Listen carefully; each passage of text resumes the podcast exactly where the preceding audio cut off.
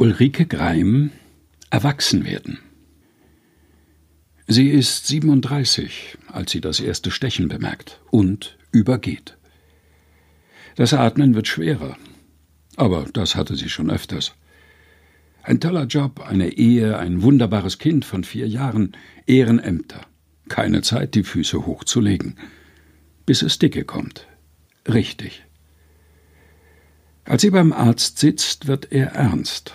Er beugt sich etwas über den Tisch, schaut über seine randlose Brille ihr tief in die Augen und sagt Stellen Sie sich darauf ein, das dauert jetzt länger. Wie lange, will sie wissen. Vier Wochen, sechs oder acht? Wenn es schnell geht, ein Jahr, sagt der Arzt und lehnt sich zurück, wohl wissend um die Wucht seiner Worte. Kurz danach gibt sie alles ab, den Büroschlüssel, das geliebte Laptop, alle Verantwortung. Dann liegt sie wochenlang auf dem Sofa und es rattert und rattert im Kopf. Der Atem reicht nicht einmal, das Kind vom Kindergarten abzuholen. Sie betet. Gott, ich bitte dich, würdest du, kannst du vielleicht, Herr, bist du in der Nähe?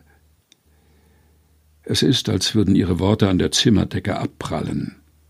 Der Allmächtige ist da, aber über den Wolken, weit über ihrem Haus. Und sie ist isoliert, in der Kapsel. Früher hatte sie viel gebetet und gewusst, wie man das macht. Sie hatte viele Worte, kannte viele Lieder, aber keines passt jetzt. Alles gelogen und geschönt. Sie sieht in der Zeitung, was die Kollegen machen.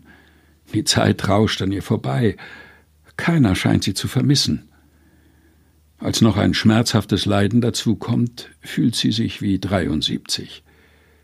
Die Monate ziehen dahin ohne Besserung.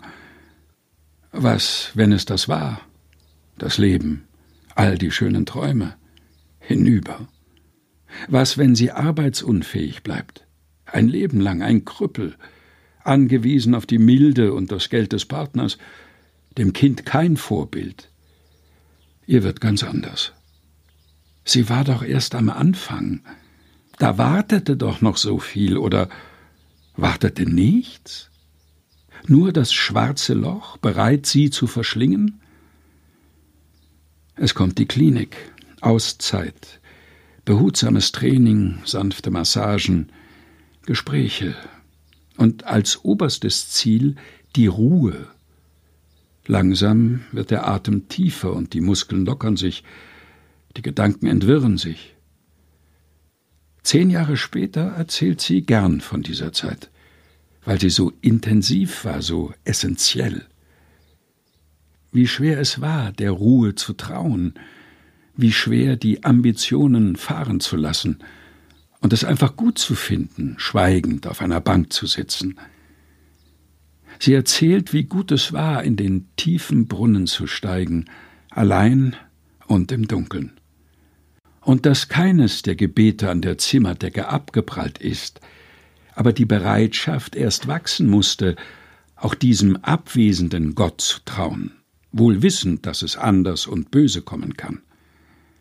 Dass es nicht stimmt, was der Psalm 91 uns glauben lassen will, dass es uns gelte, wir würden unseren Fuß an keinen Stein stoßen. Es gilt nicht, wir werden unsere Füße an Steine stoßen, uns die Zehen brechen, manche das Bein. Einige werden es nicht überleben. Das ist die Realität. Dafür gibt es keine schönen Lieder im Gesangbuch, wohl aber Psalmen und Hiob und den Jakob, der mit diesem unerkannten Gott ringt und schnauft, ich lasse dich nicht, du segnest mich denn, der vom Felde geht, erschöpft, hinkend, aber gesegnet. Sie hat diesen Gott getraut. Sie hat nur nicht gewusst, wie er ist und was er meinen könnte, und das ist auch gut so. Was wissen wir schon? Sie ist eine erwachsene Frau geworden. Ulrike Greim Erwachsen werden, gelesen von Helga Heinold.